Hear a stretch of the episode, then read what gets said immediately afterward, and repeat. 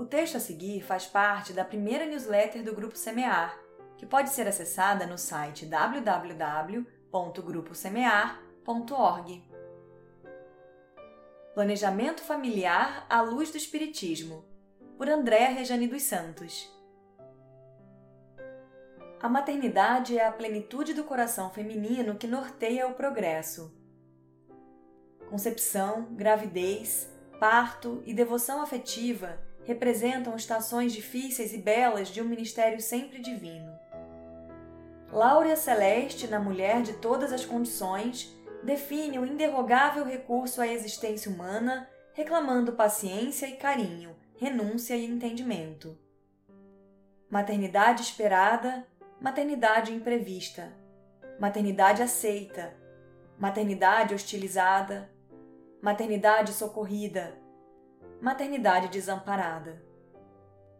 Misto de júbilo e sofrimento, missão e prova, maternidade em qualquer parte traduz intercâmbio de amor incomensurável, em que desponta, sublime e sempre novo, o ensejo de burilamento das almas na ascensão dos destinos. Principais responsáveis por semelhante concessão da bondade infinita, as mães guardam a chave de controle do mundo. Por André Luiz, em O Espírito da Verdade, capítulo 50. Os filhos não surgem em nossas vidas por acaso, são geralmente frutos de um programa reencarnatório para oportunidades de edificação familiar e da necessidade da própria evolução. Quase sempre, espíritos vinculados ao casal interessam-se antes de reencarnar pela constituição da família em face das próprias necessidades de aprimoramento e resgate, progresso e autocorrigenda. Pois a necessidade da reencarnação é expiação, melhoramento progressivo da humanidade. Sem isso, onde estaria a justiça?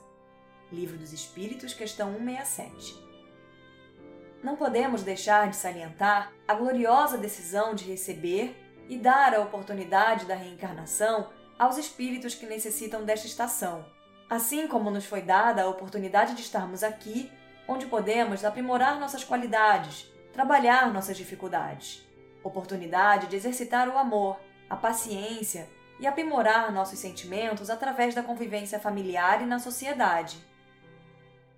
E para quem a opção é não ter filhos? Todos nós temos condições de escolhas, e a decisão do planejamento familiar é uma questão de foro íntimo do casal. E na atualidade nascem outras prioridades em nossas vidas, como a profissão, as pesquisas, deixando para mais tarde ou até mesmo não planejando o recebimento de filhos. É uma escolha que o casal tem direito, e até mesmo para não caírem na frustração mas que a opção de não ter filhos não seja acompanhada pelo egoísmo, pois sempre temos oportunidades de trabalhar em prol dos nossos irmãos que estão na caminhada evolutiva conosco.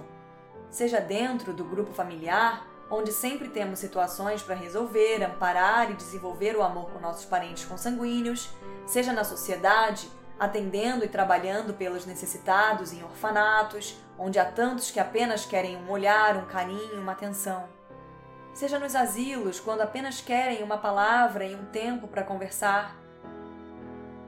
Não precisamos ter somente o compromisso e responsabilidade na legalidade, pois nossa família está muito além do papel. Está em todas as maneiras de expressarmos nosso amor, a paciência, nosso tempo. Assim também nos melhoramos, compartilhamos nossos aprendizados, equilibramos sentimentos, valorizamos a vida e crescemos como seres humanos contribuindo para uma vida melhor. Por Andréa Rejane dos Santos